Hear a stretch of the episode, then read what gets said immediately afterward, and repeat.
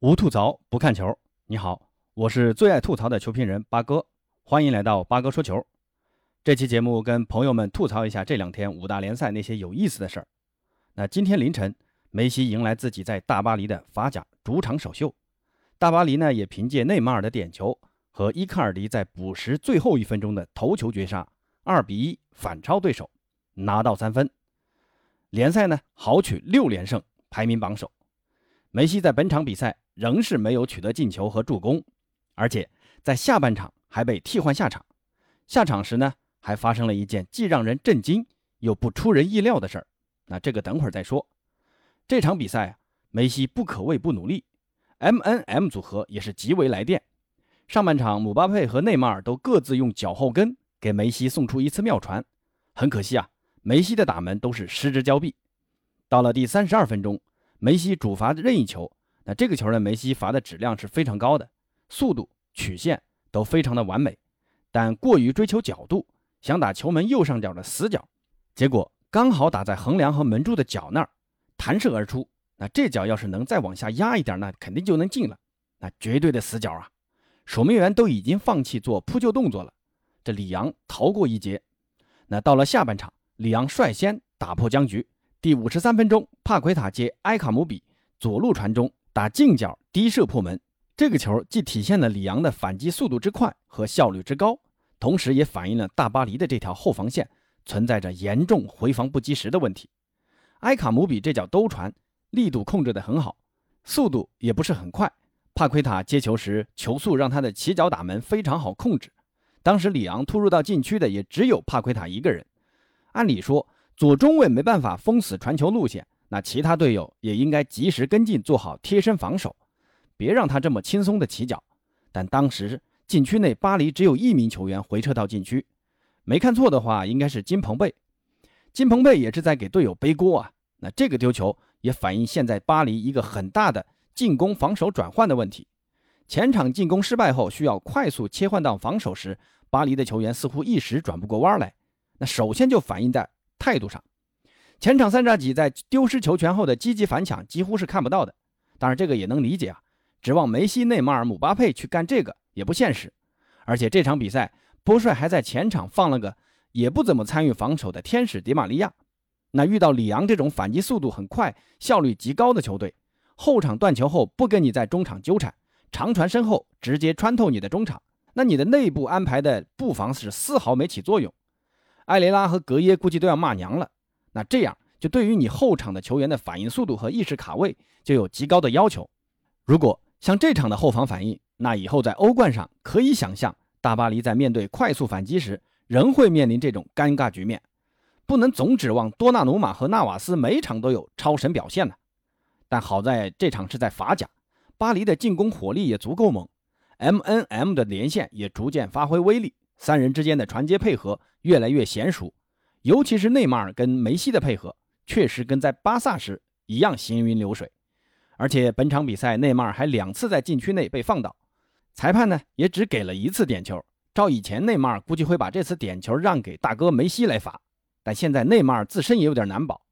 近期外界对他身材走形引发的质疑越来越强烈，内马尔也急需一个进球来回击这些质疑，所以自己拼的点球自己罚，那最后也轻松罚进了。帮助巴黎追平了比分，所以说本场比赛内马尔的发挥啊还是非常出色的，也算是缓口气啊。那再来说说姆巴佩，之前传出姆巴佩本场比赛有可能因伤上不了，看来是个烟雾弹。姆巴佩的一个发挥也算正常，贡献了一次绝杀助攻，居功至伟。这个球呢让我想起了内马尔在巴萨那场六比二逆转大巴黎的那个助攻了，罗贝托在门前垫射破门。那这次是姆巴佩在左侧的一个下底突破。突然一个变向起高球，那这个球的传球视野真的是体现姆巴佩作为一个超级巨星的能力。这个突然性给了里昂后卫一个措手不及，两个中卫根本没有起跳。那二弟的一个跑位也是很关键的，这个及时前插也是作为一名超级中锋的门前嗅觉的超长反应。伊卡尔迪这样的球员在巴黎只能做替补，只能说大巴黎太奢侈了。那最后说下之前提到的梅西。替换下场时和主帅波切蒂诺发生的不愉快，以前在巴萨时梅西也发生过类似的事情，比如恩里克时代、马蒂诺时代，都发生过换下场时梅西不高兴。当时巴萨主帅都在赛后做了解释，期望能平息梅西的怒火。那为啥会发生不高兴？那现在有两个理解啊，一个是梅西的求战欲望很强，一个是梅西是球霸，你不能换他。那这场比赛呢，八哥的理解其实是第一种啊，梅西在场上表现的积极的进攻欲望，给了里昂很多的威胁。相比迪玛利亚，梅西确实不应该是第一个被换下去的。那这个信号会给球员很大的误解，我踢得很差吗？那为啥谁谁谁不换，你要换我呢？换成你是梅西，你会咋想？我相信当时梅老板的心理活动肯定是一万个羊驼在奔腾。不过梅西这才刚来球队，这不是在巴萨，有的时候这个求战心啊，稍微收敛一下。新球队还是要给人带来一点新气象，别让人把球霸的帽子随便给扣上去。那我们再来说说这个换人，阿什拉夫没有首发，我已经很诧异了。结果在平局的时候拿一个后卫换下一名进攻球员，这会给场上球员传递一个什么样的信号呢？虽然当时场上形势，里昂的势头确实是起来了，那加强防守保住一个平局，可能是当时波帅的想法。随后用维纳尔杜姆换下埃雷拉，估计也是这个目的。不过你不换迪玛利亚换下梅西，就有点看不懂了。迪玛利亚本身的体能只够打个半场好球的，按道理说用二弟换下迪玛利亚，梅西可以拉到右路。让体能更好的二弟往前冲一冲，会是当时更佳的选择。只能说波帅的这个换人确实有点草率了。那幸亏最后伊卡尔迪拯救了球队啊。那最后八哥想说一下，波帅再这样打下去，欧冠还是别想了。你看看这轮联赛，拜仁又是收获一场七比零的大胜。看了拜仁的比赛，再来看看这支大巴黎，设想一下这支巴黎对上拜仁有几成胜算，心里一点底都没啊。梅西的欧冠梦。怕是本赛季是没戏了。说完梅西和大巴黎，再来说说 C 罗和曼联。这轮英超，曼联客场2比1逆转铁锤帮西汉姆联队的比赛，看的那叫一个惊心动魄啊！上半场，西汉姆联凭借一个幸运的折射球率先打破僵局。那随后，C 罗门前抢点扳平。中场前三分钟，替换上场的林皇一脚内切世界波绝杀对手，技惊四座。面对上赛季给自己带来无限荣光的西汉姆联。这粒进球不仅救赎了曼联，也救赎了林皇自己。但这场比赛最引人关注的就是最后一秒钟的点球，卢克肖在防守时手臂张开碰到了皮球，裁判果断判罚点球。这个点球判罚的毫无争议啊，确实是增大了防守范围。虽然没有故意之嫌，但阻碍了皮球的运行轨迹，确实是个点球。裁判判的没错。但诺布尔主罚的点球被圣德赫亚给扑出了，曼联幸运的保住了三分。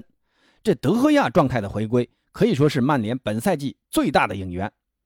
这个点球判罚的是正确的，但八哥认为也有两次是不正确的。下半场，C 罗曾三次倒在西汉姆联队的禁区内，裁判都没有任何反应，只是比赛继续。那这赛季英超对于禁区内的点球判罚规则做了改善，对于身体接触后倒地犯规的点球判罚做了更严格的规定。但 C 罗的三次倒地，除了第二次不判，确实是正确的。那第一次和第三次是非常明显的禁区内犯规，尤其是第三次，祖马的扫荡腿明显没有触碰到皮球，C 罗也没有前瞻性的倒地倾向，完全是被侵犯后才有的倒地动作。那这个点球不判，着实是搞不懂。不管怎么样，这场比赛 C 罗的再度进球和林皇的天外飞仙，帮助曼联追上积分榜前三的行列。C 罗回归曼联以来，三场打进四球，继续着自己的超巨表现。相比之下，梅西在数据这一块着实是被比下去了。那现在很多人开始讨论梅西到底是不是一个体系球员，对此你怎么看呢？欢迎在评论区留言。好，今天的节目先到这儿，咱们下期见。